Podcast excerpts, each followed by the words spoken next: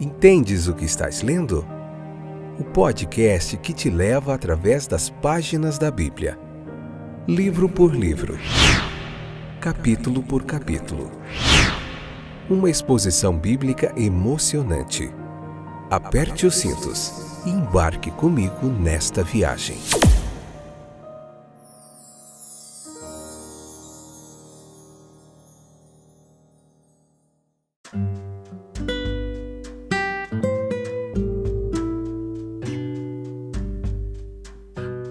Olá, eu sou o Fábio, esse é mais um episódio do podcast Entendes o que estás lendo. Tudo bem com vocês? Alegria tê-los de volta aí conosco para nós juntos aprendermos mais da palavra de Deus. Estão animados? Então leia o capítulo 7. Hoje nós vamos ler a parte primeira do capítulo 7 do Evangelho de Lucas. Episódio número 288, essa é a quarta temporada. Vamos falar um pouquinho hoje sobre a fé em sua plenitude, representada pela atitude ali do centurião. Vamos lá. Então, veja que a grandeza da fé ali do centurião, ali no capítulo que você vai ler lá com calma, em oração, tranquilamente, ela é atestada pelo próprio Senhor e ele declarou que a fé dele era superior a qualquer outra que ele que Jesus houvesse encontrado ali em Israel. Quando ele ouviu falar de Jesus, ele enviou claramente então, ele não viu, ele não testemunhou suas obras, ele não ouviu sua sabedoria, ele estava sem a maior parte da evidência que estava diante das pessoas ali daquela vizinhança. Ele tinha apenas ouvido falar dele e ainda assim ele acreditava nele. Ele tinha uma visão muito humilde de si mesmo. E isso nós deduzimos pela sua ação ao enviar os anciãos dos judeus para interceder ao seu favor é o que vemos no versículo 3. E de sua linguagem ao declarar que ele não era digno de que Cristo entrasse na sua casa. Versículo 6. No entanto, ele tinha tanta certeza da bondade de coração de nosso Senhor que estava convencido de que Jesus teria pena, misericórdia dele e o ajudaria, apesar da falta de merecimento que ele julgava ter. O envio da delegação, em primeira instância, mostrou a confiança do centurião no poder de Cristo. Mas a plenitude de sua fé nessa direção, ela foi manifestada no envio de uma segunda delegação, ao incumbi-los da mensagem mais marcante, os versículos 6 a 8. Ele era, disse ele, um homem que sabia bem o que significava comando, e obediência. Ele estava acostumado a obedecer implicitamente aos que estavam acima dele em posição e também tinha o hábito de receber a obediência completa e imediata daqueles que estavam sob ele. Quaisquer que fossem as forças da natureza que este curador divino desejasse empregar, ele tinha apenas que fazer o mesmo. Ele tinha apenas que dar o comando e eles obedeceriam instantaneamente. Assim, o seu treinamento militar o ajudou a ter fé na autoridade e poder de Cristo, que o distinguiu acima dos outros e que trouxe a bênção que ele buscava, conforme nós vemos aí no versículo 10. Nós aprendemos muitas coisas aqui, preciosas. Nós aprendemos que a incredulidade em Jesus Cristo ela é totalmente indesculpável em nós. E considere também como, em contraste com esse homem, nós tivemos acesso constante ao Salvador e nós somos filhos do, somos filhos do privilégio no sentido mais amplo da palavra. Considere também que evidência nós temos diante de nós da disposição, do poder de Cristo para salvar em tudo o que ouvimos, lemos e vimos a respeito dele. Pode ser que algo em nossa constituição espiritual, em nossa formação religiosa, é, nos torne incapazes no início de exercer uma fé tão forte como aqui ilustrada. Isso não precisa e não deve nos impedir de fazer um apelo ao Salvador. Nem todos os que buscavam a sua ajuda tinham uma fé assim, mas ele também os curou. Nós devemos vir como somos e como podemos. Ele é aquele que não quebra cana quebrada. Uma fé fraca, mas sincera, ela não irá para casa sem ser abençoada. Jesus ele é o Salvador, tanto de doentes como mortos. O versículo 1 ao 17 aqui do capítulo 7 de Lucas, nós vemos Jesus retornando a Cafarnaum após o sermão que ele deu na montanha. O Salvador ele é confrontado com uma delegação de um centurião que o fala a respeito do seu servo doente. Observemos então a auto-humilhação do centurião. E nesse contexto, nós devemos notar a devoção que ele mostrou ali. Como um prosélito, né? ele não apenas adotou o judaísmo ali, mas construiu uma sinagoga para acomodar os seus companheiros de adoração. Por isso ele tinha uma excelente reputação, junto a todas as, as autoridades eclesiásticas ali. Então nós vemos que tudo isso não levou ele à vanglória, é, exaltação de espírito da parte dele. Ele continuou sendo um homem humilde diante de Deus, depois de toda a sua liberalidade. Por isso ele organiza nada menos que duas delegações para irem a Jesus Cristo, em vez dele se impor a ele. Ele envia uma delegação de anciãos judeus Note comigo e preste atenção. Para pedir a Jesus a cura do seu servo doente. Ele considera esses governantes eclesiásticos melhores do que ele. Ele os valoriza tanto quanto eles mesmos. E na realidade, ele estava espiritualmente muito à frente deles. Mas ele estava inconsciente disso e consciente apenas de sua grande indignidade pessoal. Os anciãos vêm e, em seu espírito de justiça própria, eles falam de sua dignidade para Jesus. Ele era digno, eles declararam, e provou que dignidade ele tinha quando ele constrói um lugar de adoração a Deus, uma sinagoga ali, o centurião. No entanto, Jesus reconhece a humildade que ditou o envio da delegação e responde ao seu pedido, indo com eles para a casa do centurião. Então ele envia uma segunda delegação de amigos para suplicar a Jesus que não se preocupe tanto, visto que ele era totalmente indigno de que ele entrasse na sua casa, ou de que ele o visitasse. A sua ideia era que, como Cristo podia curar seu servo sem o incômodo de vir vê-lo, ele podia curar a qualquer distância. Então ele deveria levar as coisas tão fácil quanto ele podia. Tão forte a sua convicção sobre esse assunto que ele dá uma ilustração militar para provar isso. Evidentemente, esse centurião olhava para aquilo com olhos de, de um soldado, né?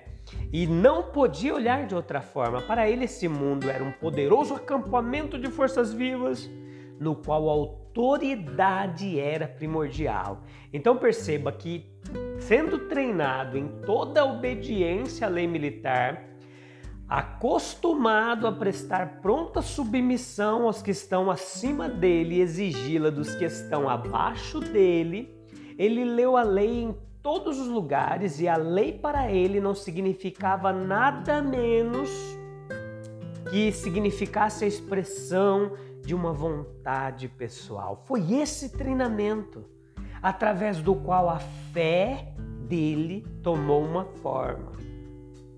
Cristo era, portanto, aos olhos dele, do centurião e de todas, era como um soldado o centurião de todas as doenças e eles lhes obedeceriam, para que ele pudesse ter afastado a doença do servo por uma simples palavra de comando.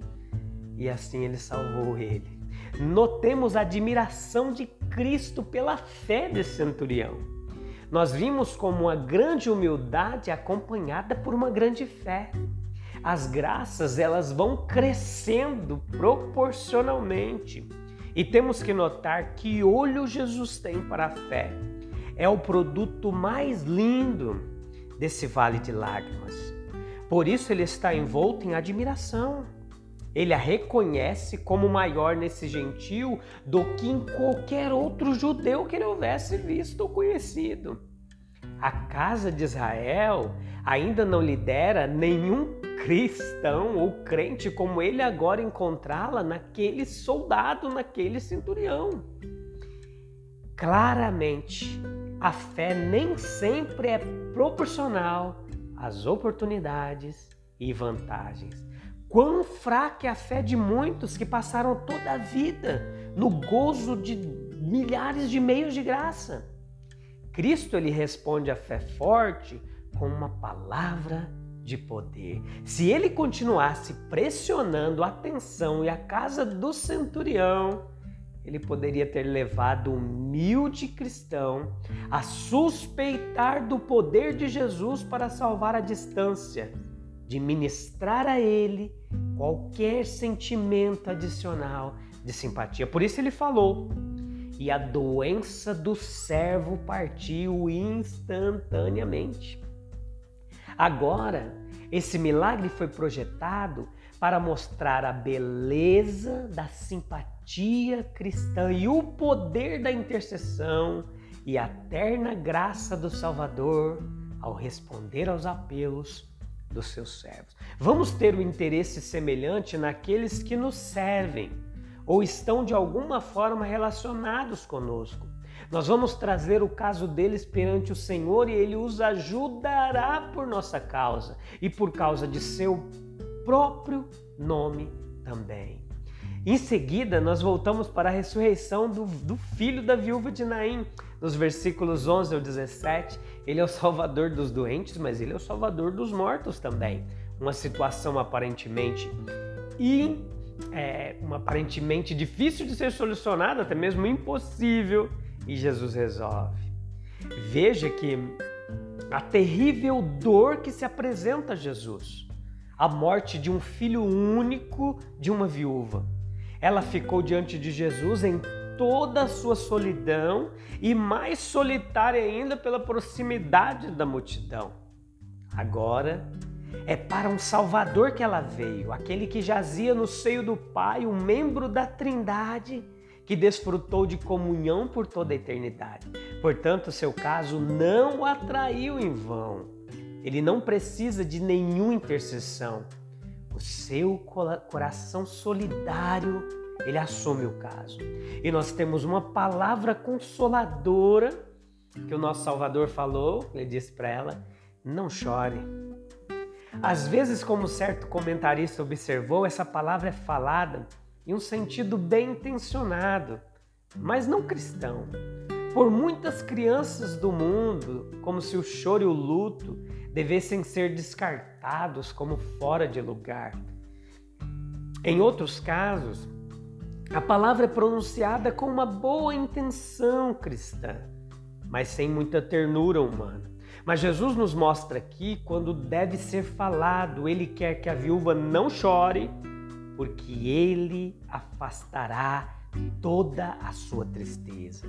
Verdadeiramente é Ele quem pode enxugar as lágrimas de todos os rostos, como João escreveu no Apocalipse. Se tivermos tal consolo para oferecer, nós podemos dizer: Não chores. Mas se apenas repetirmos as palavras, sem oferecer nenhum consolo, elas provavelmente não serão de grande utilidade. É um contraste impressionante a conduta de nosso Senhor nessa ocasião e na ocasião da ressurreição de Lázaro, lá em João, é, onde ele chorou em vez de ordenar aos outros que não chorassem. Você pode ver lá, a gente tem esse episódio lá em João, falando de Lázaro, em João 11. E aqui a palavra poderosa que apoia a consolação versículo 14. Isso foi jovem Eu te digo, levanta-te. E ele o faz como príncipe da vida.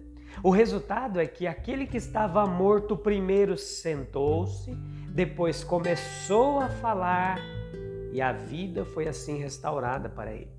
E as relações com os outros se seguiram. Jesus demonstrou assim que ele era a ressurreição e a vida. O versículo 15 acontece a restauração do jovem à sua mãe. E o propósito da ressurreição foi a restauração daqueles relacionamentos que a morte havia rompido tão rudemente. A mãe enlutada, ela pode regozijar-se novamente com seu filho e ver seu círculo familiar ser restaurado. A grande verdade do reconhecimento e restauração através da ressurreição é colocada diante de todos nós. O efeito do milagre é visto sobre as pessoas no versículo 16 e 17. Eles temeram, porque o milagre demonstrou que Deus estava terrivelmente próximo. No entanto, o medo os inspirou a glorificar a Deus pelo advento de tal profeta e pela visitação graciosa que ele trouxe. Eles sentiram que o milagre era eminentemente digno de Deus. Que fantástico, né? No capítulo 7, versículo 13 e 16, nós vemos eles expressando, né, falando assim: Deus certamente visitou o seu povo. E nós não, não tem como nós não ficarmos admirados que o povo tenha exclamado como eles fizeram. Deus visitou o seu povo quando testemunharam aquele milagre da ressurreição.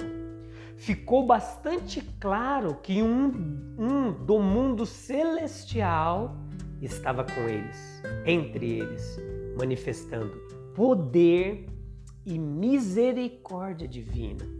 A grande escuridão da morte havia ofuscado um lar humano.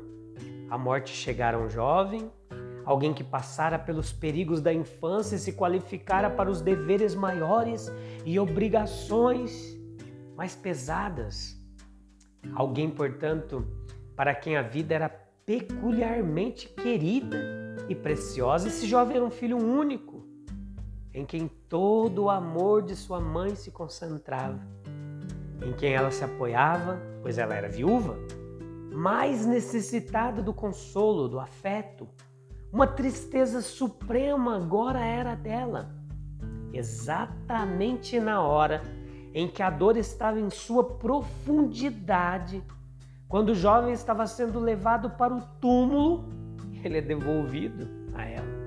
Da morte é vivificada para uma nova vida. Há uma luz que não é apenas a luz do dia, mas a luz da consciência. A língua quieta fala novamente. A palidez da morte dá lugar ao tom da saúde. Seu filho é dela novamente, está em casa novamente, ela retoma sua vida com a dele. Uma recuperação mais completa da mais profunda tristeza para a mais intensa paz e alegria. E é isso que Jesus faz. A gente volta no próximo episódio onde nós continuaremos meditando no capítulo 7 do Evangelho de Lucas. Um abraço, até breve, tchau, tchau.